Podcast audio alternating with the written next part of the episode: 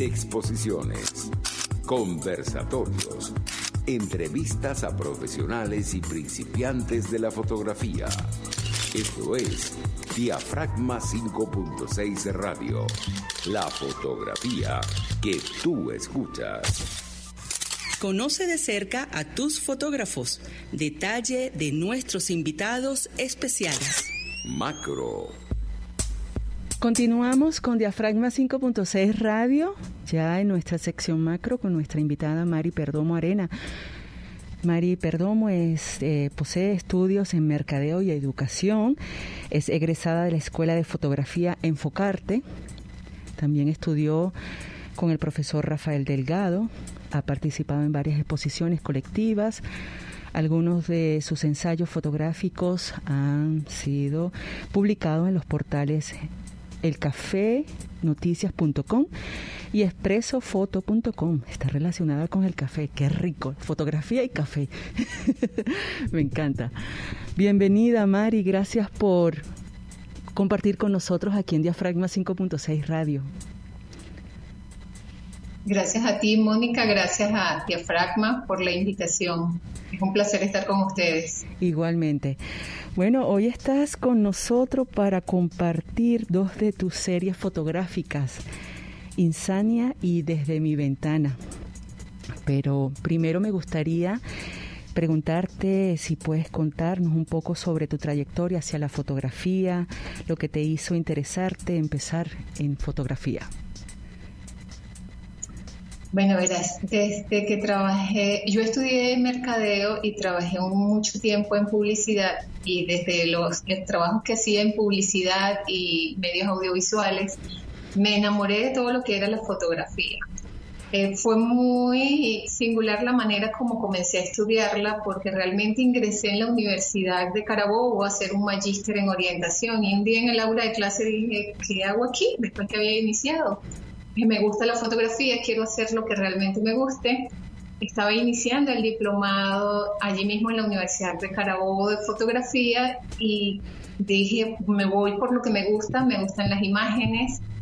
Eh, aprendí que podía hablar a través de ellas desde que estudiaba publicidad y me enamoré y decidí arrancar a estudiarlo formalmente como era para comenzar este camino que cada día me enamora más y más. Sí, así es, algo que no podemos salir de, ella cuando ya caemos en sus brazos. Pero, eh, ¿cuáles son algunos de tus intereses en la fotografía y por qué? ¿Cuáles son los, los géneros que te llaman la atención? No te escuché bien, Mónica. Ok, te, comentaba, te preguntaba, mejor dicho, que cuáles son los géneros, los intereses en la fotografía que te llaman mucho más la atención y por qué.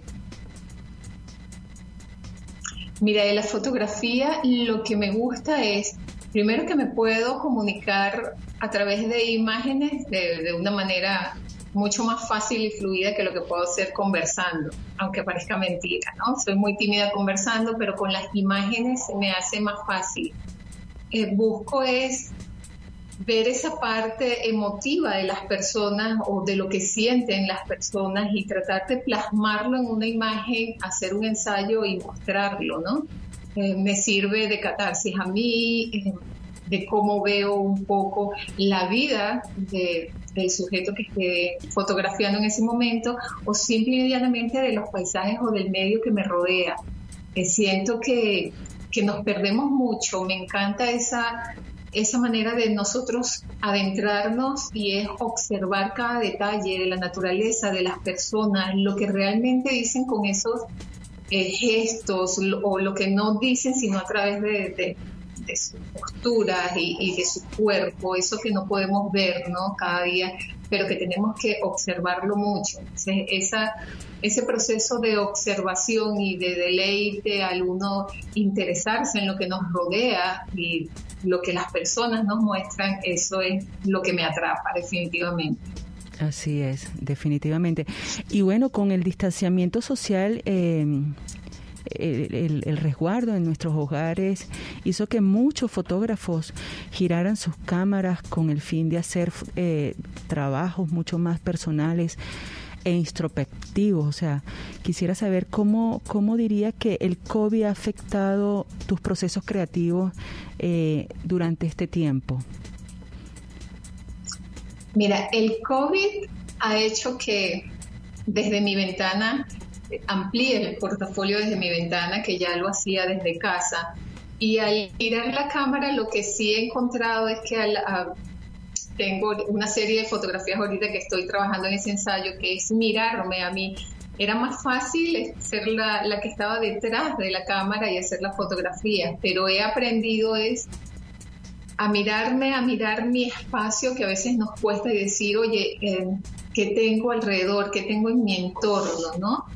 Eh, sí tenemos muchas cosas que, fotografiar, pero sobre todo reconocernos a nosotros, ver hay un ensayo en el que estoy trabajando y se llama Anamorfosis y es precisamente que somos más que esta funda, como le llamo yo, y este cuerpo, es lo que podemos mostrar de nuestras emociones y de nuestros sentimientos que los tenemos a veces tan reprimidos y no los mostramos, ¿no? Eh, eh, ha sido un proceso muy reflexivo esto del COVID al no poder salir, disfrutar mucho más el paisaje que tengo porque es increíble, Mónica, y tengo muchísimos años viviendo aquí y fue un día de repente que dije, wow, esta es mi vista, ¿no? Eh, veo la salida del sol por el este y la veo como se oculta por el oeste y es, es una maravilla ver el contraste de colores, ver cómo entran a mi casa, ver cuáles son las sombras, cuáles son las partes de luces, inclusive en uno mismo, ¿no? O sea, nuestras sombras y nuestras luces es lo que precisamente nos ha permitido esta pandemia que nosotros miremos en nosotros y digamos que los fotógrafos tenemos eh, esa facilidad que decimos, ok, estoy viendo esto, vamos a ver cómo lo, fotografiamos, cómo lo plasmamos en una imagen. Sí, definitivamente es así como dices, Mari, que la, la pandemia ha hecho que como que frenemos el ritmo y podamos ver esos regalos de la naturaleza o nuestros entornos, nuestras luces, para poderlas capturar y analizar, reflexionar sobre ellas también y apreciarlas, podríamos decir. Sé que me estás adelantando un poquitico, pero me gustaría empezar eh, de, con, con las dos de tus series. Me gustaría comenzar con Insania. Eh, ¿Por qué surge Insania? Háblame sobre, sobre ella. ¿Por qué surge? Mira, eso fue prácticamente, digamos que un trabajo muy personal y de catarsis, porque hay cosas que uno no le gusta hablar, pero que te gustaría mostrar. La fotografía me permitió mostrar precisamente ese mundo que mi hermana vivía y que cuando yo era una niña y ella entraba en una etapa de crisis, mm, al principio le tenía miedo, pero me sentaba a preguntarle, ¿qué miras? ¿Cómo lo miras? ¿Qué es lo que estás sintiendo? Y siempre sentí que ella era incomprendida. Es más fácil que tú le digas a alguien con un tipo de, trastorno, eh, como la esquizofrenia, em, estás loco o no te tengo paciencia, pero yo le veía esa parte bella porque eh, de paso mamá decía que era su hija más hermosa al momento de nacer y tenía una caligrafía impecable, una ortografía impecable, nos ayudaba muchísimo a nosotros con, con las tareas cuando estábamos pequeñas, pero ese mundo de ella traté de entenderlo y lo que hice fue mostrarlo, mostrar su dolor, mostrar su miedo, mostrar su, su tragedia, porque a veces vemos nada más lo que padecen los que están alrededor de ellos, pero no nos ponemos un momento en el lugar de ellos y qué es exactamente lo que viven. Y entonces me pareció que era la manera más fácil de, hablar de ella y de lo que ella sentía, de lo que ella me contaba, que veía y cómo, cómo se podía sentir un poco. O sea, eh, ¿quieres decir que Insania está inspirada en el mundo de tu hermana? Sí, totalmente. En el mundo en el que ella vivía, en sus miedos, en sus trastornos, en sus visiones, en, todo ese mundo interior de ella está basado el trabajo completo. ¿Y, cómo haces para convertir lo onírico y, lo, y la locura en arte? ¿Cómo, ¿Cómo fue ese proceso creativo en ti con Insania? precisamente Mónica viendo era al ser, al ser que, es ella. Em, digamos que sacamos un poco la parte fea de la enfermedad para mostrarla a ella y ese ser por dentro bello, porque de, o sea, parte de su enfermedad era una persona muy colaboradora y tú le podías, cuando ella no estaba en crisis, le podías pedir un favor, le podías pedir que ayudara a alguien, le podías pedir que hiciera algo y ella iba y lo hacía de corazón. Esa parte humana de ella la quise mostrar, pero no solamente esa parte que ella hacía, sino los miedos y temores con los que ella vivía. Eh, mm, hay unas imágenes que, que trabajé mucho con ella basándome en un test psicológico que utilizan, que es el, el test de Rochester, que es el, de las manchas, que dice que miras, ¿no? Entonces era, traté de ponerme en el lugar de ella y decir qué es lo que tú ves y cómo lo puedo mostrar, porque a veces ella se quedaba mirando al infinito y ella decía que ella vive veía algo, nosotros no lo veíamos, pero quise plasmarlo, o sea, lo que hice fue ponerme un poco en sus zapatos y ver la parte humana de la enfermedad. Sí. Es que definitivamente tuviste que hacer un trabajo de exploración, de documentación. Y si nos queda un minuto, pero me gustaría dejarte una pregunta, Mari, allí, es que tu modelo es tu hermana o es una modelo que, que cercana ¿Cómo fue trabajar con ella? ¿Cómo fue este plasmar después toda esta información? Ya entiendo por qué eh, decidiste que fuese mujer. Eh, me gustaría que habláramos un poquito al regreso sobre esa parte. ¿Te parece? Me parece bien. Ya regresamos, Mari.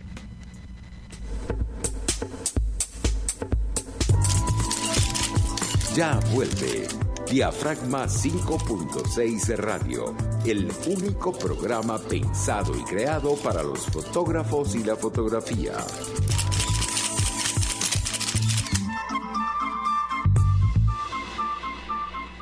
Arcus Group, organización venezolana especializada en consultoría y capacitación en protección y la gestión estratégica de riesgos. Contáctelos al 0212-624-7177 o al 0412-399-3265. ABECOFA, la Asociación Venezolana de la Comunidad Fotográfica y Afines, sigue apostando a la formación de profesionales en nuestro país a través de cursos, talleres y el diplomado en técnicas y artes fotográficas. Somos ABECOFA, mucho más que fotografía. Arroba ABECOFA 0212-793-4623. RCR 750 AM. Porque lo bueno une.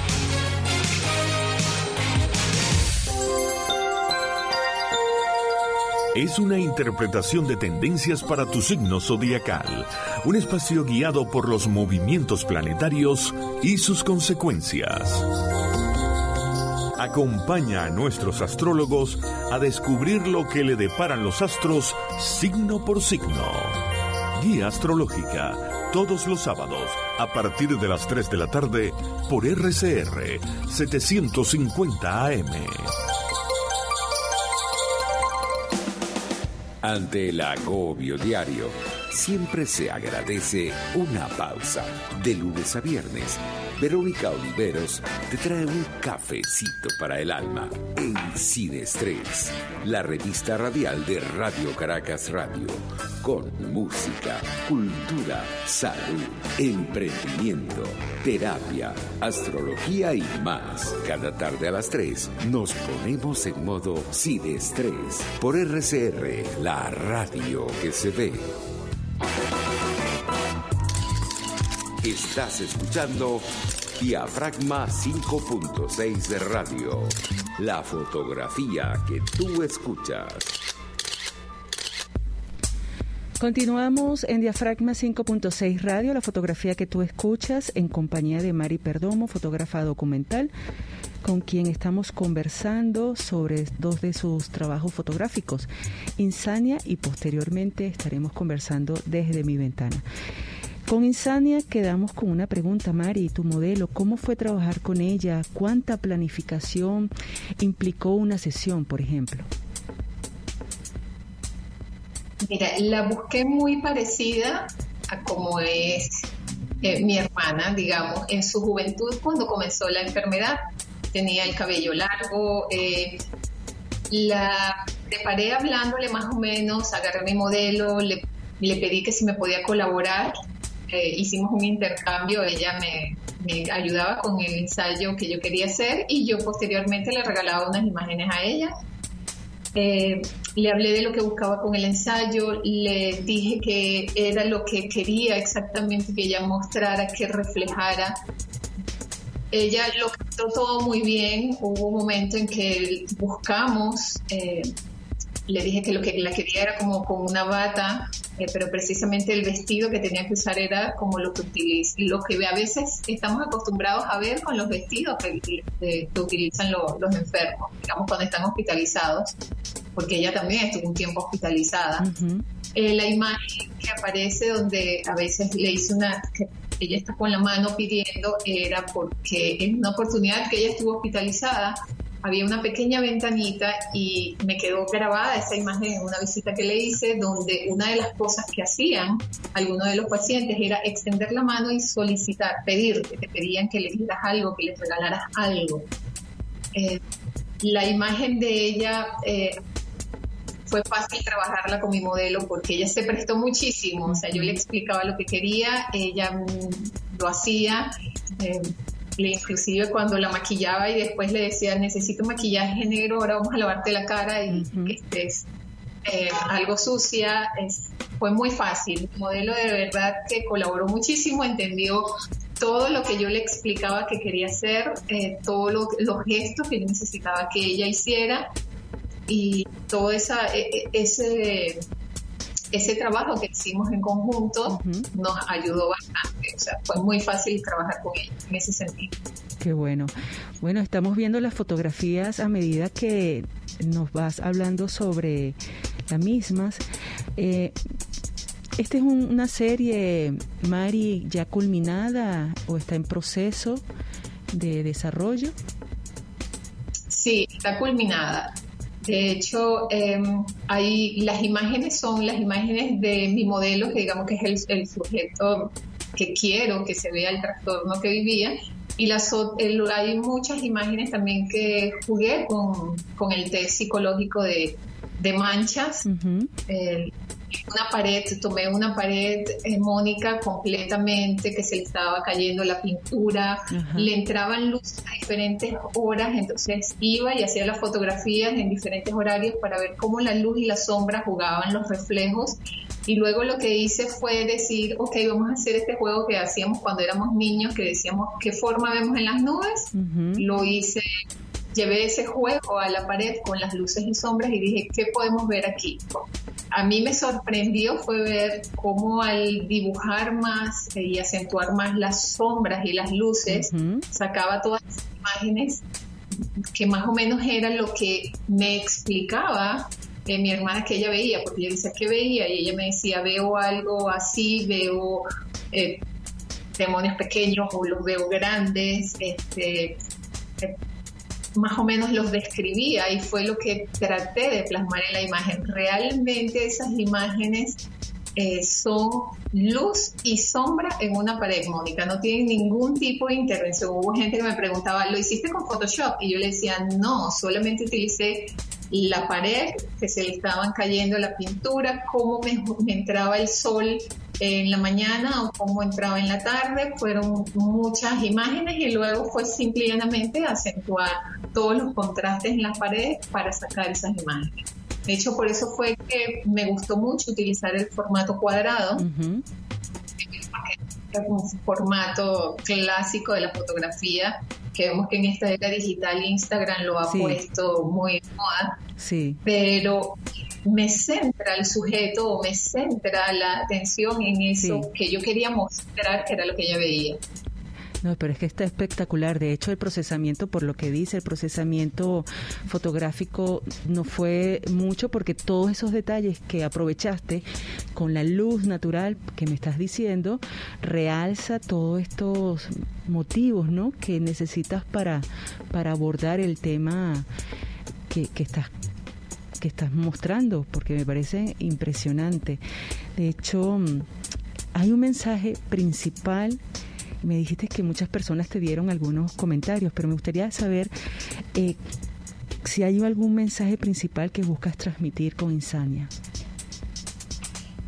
No te escuché bien, Mónica. Tenemos problemas con la señal. Testi, testi, one, two, three. Rubén. A ver, quería saber cuál es el, el mensaje principal que, que, que transmite, quieres transmitir con Insania.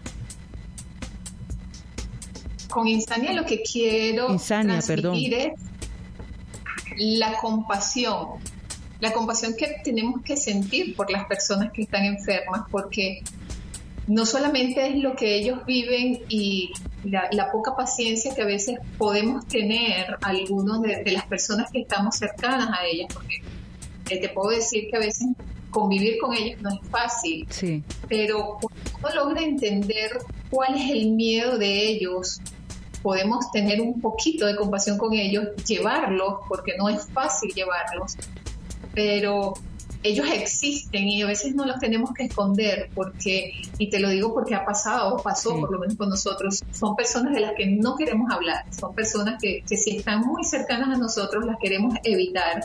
Y si vemos ese tipo de enfermos en la calle es más fácil decirles, oye, son unos locos, porque ese es el término más fácil que utilizamos, ¿no?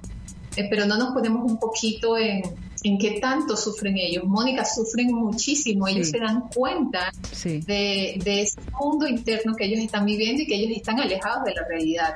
Y ella te decía, ella me lo decía, ella decía, eh, yo vivo un mundo paralelo, te estoy viendo a ti aquí, pero este es mi mundo paralelo. Y entonces lo que quería era que más que que la gente se burlara de, de las personas que tenían ese trastorno, que lo juzgaran, se pusieran un poquito en decir, wow, o sea, es difícil vivir, es difícil vivir con ese tipo de, enfermedad y que tú sepas, yo estoy aquí, pero estoy mirando a mi alrededor, es como decir, vivo en, una matrix, ¿no? O sea, vivo en, universos paralelos estando aquí mismo, pero yo me doy cuenta del universo paralelo y es muy difícil. Para ellos es muy difícil. Lo que buscaba con Insania era mostrar el dolor, el terror y la tristeza que ellos viven, porque ellos se dan cuenta de eso.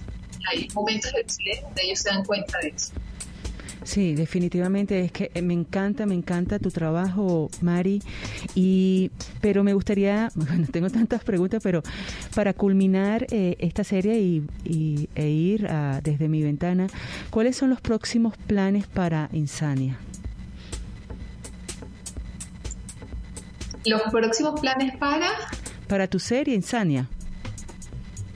Ok, Insania eh, por ahora la tengo cerrada, la cerré con el con esa serie de imágenes eh, porque es fuerte. De hecho, yo hice la presentación con Insania y, era las personas se sentían como que, wow, un poco eh, impresionadas con el trabajo. Entonces, como es un trabajo fuerte, no lo quiero cargar de, de imágenes. Eh, quería mostrarlo y por ahora cerré Insania allí. Sí sigo pensando en qué más pudiera hacer, pero es que está tan completo, Mónica. para mí fue, como te dije, ese proceso de catarsis y, llené también lo que ella vivía en su mundo, que por ahora no tengo ninguna imagen que agregarle a Insania, porque con el respecto al trabajo que era referente a mi hermana, lo cerré allí. No, es que es que te, te felicito, me parece un buen trabajo completo, profundo. Y, y bueno, dime cuántas imágenes eh, comprende la serie.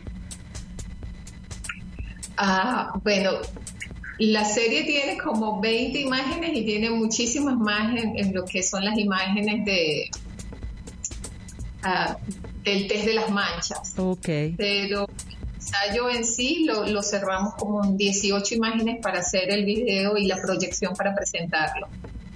Bueno, no las he mostrado todas, en Instagram solamente tengo tres, eh, porque me gustaría y, aspiro presentar el ensayo en una exposición, o sea, eh, digamos que, que las personas la puedan ver de manera impresa más que digital. Por eso no las he, no las he colocado todas en Instagram. Bueno, te felicito con ella, de verdad que me parece impresionante, interesante y necesaria para poder comprender a las personas con, con esta condición, para poderlas sí, comprender. Porque a veces no podemos caer en que, bueno, es el mundo de ellos pero son humanos, son nuestros familiares que están allí y que tenemos que entenderlos para poder convivir. Buenísima, buenísima. Bueno, vamos ahora con desde mi ventana para aprovechar el tiempo, Mari. ¿Cómo se te ocurrió? Sé que al principio me mencionaste un poquito sobre sobre ella, ¿no? Que aprovechaste la pandemia y, y, pudiste observar todo, todo este mundo a tu alrededor desde tu hogar. Pero ¿cómo se te ocurrió esa idea y cuál fue el momento en que, dijiste, bueno, voy a darle eh, tiempo a esta serie desde mi ventana? Desde mi ventana, Mónica nació primero fue yo contemplando el paisaje. Primero te cuento que yo extrañaba muchísimo el Ávila. Eh, subía muchísimo, me encantaban las vistas, lo disfrutaba, el clima, eh, Caracas, saber que podía, que lo tenía allí, no me daba cuenta que lo tenía allí porque, bueno, uno lo aprende a extrañar cuando uno sale de la ciudad. Y extrañaba tanto esa vista que no me, no me había permitido tampoco ver que yo estaba rodeada también de, de este hermoso paisaje aquí en Valencia. Y comenzaba todas las tardes, después de toda la faena y el ajetreo, me preparaba una taza de café y me ponía en las ventanas. Y un día me descubrí observando y decía, wow, mira lo que estoy rodeada, ¿no? O sea, mira lo que tengo. Empecé a hacer las imágenes para mí, o sea, solamente para yo guardar, eh, digamos, esas imágenes a, manera personal. Nunca pensé hacer un ensayo, pero un día me di cuenta que tenía muchísimas imágenes desde mi ventana y dije, aquí tengo un trabajo, y comencé a hacerlo más para un ensayo.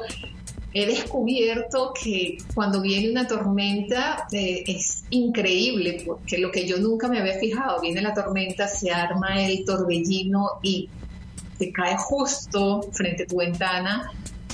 Eh, también me di cuenta que dependiendo de mi estado de ánimo, ese día estaba el atardecer y yo lo que le decía era gracias, hoy me entiendes. Sentí esa compatibilidad con él porque había días en que si estaba triste, por alguna extraña razón, la imagen que hacía ese día tenía que ver con el cielo en ese momento. Hay una imagen de lluvia que me encanta muchísimo porque yo decía, bueno, hasta los días grises, hasta los días de lluvia, que a veces los seres humanos nos quejamos muchísimo porque hace frío, porque hace calor, porque está lloviendo, me pareció tan hermoso que esa imagen te puedo decir que es una de mis favoritas, la de lluvia. Sí, O alguien que me dijo, tienes una antena de DirecTV y no me gusta. Y yo le decía, pero es que es parte de mi paisaje. Yo tengo que decir que vivo con las montañas, la naturaleza, los edificios, las ventanas, los pajaritos cantando, la antena de DirecTV. Esa es la vista que tengo y no la quise quitar, no la quise recortar, sino que yo dije, parte de mi paisaje y solamente el cielo nos muestra el interior de las personas, o es como dice, las tenemos que mirar, ¿no? O sea, tenemos que mirar nuestro alrededor y depende de cómo miremos, es lo que vamos a encontrar. Y entonces, los seres humanos miramos mucho hacia, hacia abajo, como digo yo, estamos tan en la faena, el trabajo, el tráfico, el estrés, la hora, que no nos tomamos ese breve espacio para mirar afuera y es lo que quise mostrar con, desde mi ventana, ¿no? Hagamos un alto, tomémonos unos instantes del día y apreciemos lo que tenemos. Así es. Eh, Mari, debemos hacer una siguiente pausa. Al regreso continuamos con Desde mi ventana. Perfecto. Ya regresamos. Regresamos a Diafragma 5.6 Radio, la fotografía que tú escuchas en compañía de Mari Perdomo. Estamos conversando con ella para las personas que se conectan en este momento sobre su serie fotográfica Desde mi ventana. Es un trabajo que ella aborda desde su ventana, desde las ventanas de su hogar. De hecho, recuerdo que en una oportunidad eh, destacamos una de tus fotografías, Mari, aquí en, en el revelado. Habían una de ellas que, que la invertiste. Recuerdo que, que, algunas de tus imágenes, de hecho lo estamos viendo, eh, están invertidas. El efecto es genial e, e impresionante, pues la perspectiva cambia por completo. El espectador imagina que es una galaxia, un espacio, como si fuera una mirada telescópica. Entonces, ¿cómo se te ocurrió esa idea de, de girar la fotografía? No, Mónica, se dice, cambia la forma en que ves las cosas ah, y las cosas de forma. Eso hice con la imagen.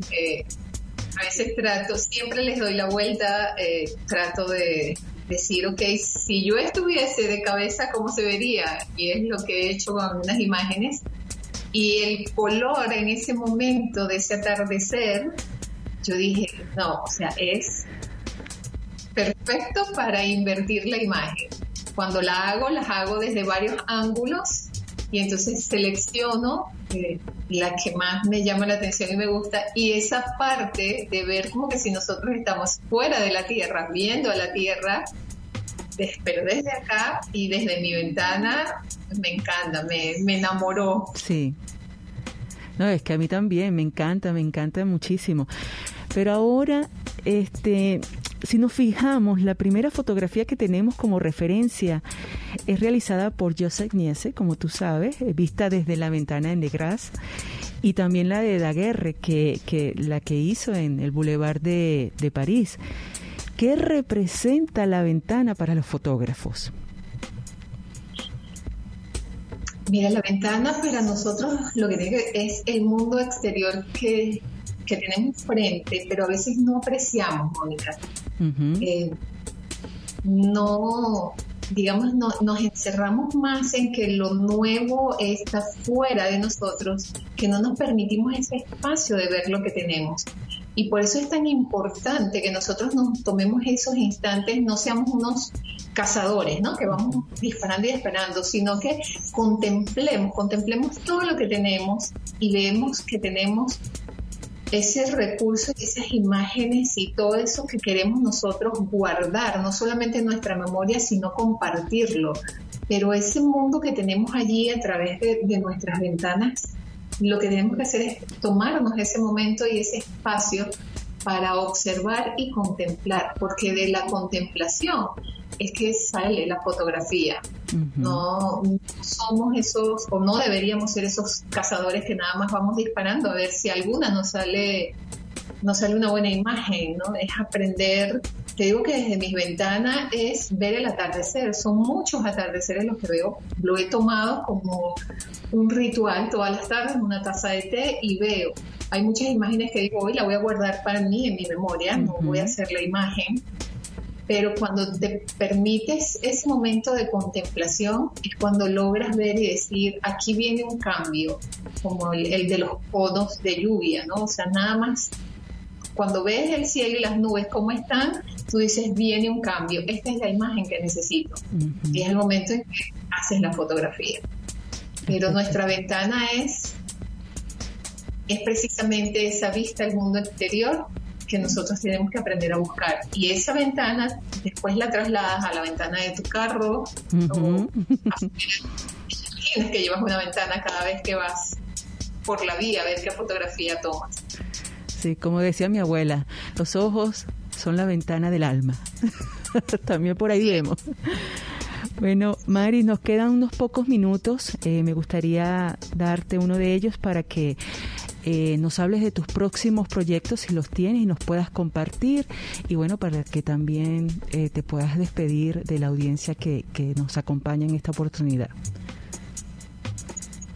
Bueno, sigo trabajando en ese proyecto que te dije que se llama Anamorfosis, pero que es un trabajo muy personal, son autorretratos y ese es el que he hecho durante esta pandemia al girar la cámara también hacia adentro y dije, ok, o no tengo modelos, vamos a ver cómo me pongo frente a la cámara y tratar de ver qué podemos, cómo podemos decir quién es Mari, pero desde el ser y hablar también desde todos los seres, ¿no? Y este cambio, porque realmente esta pandemia y este encierro nos hace ver mucho quiénes somos, qué deseamos, qué queremos, cómo vamos a cambiar.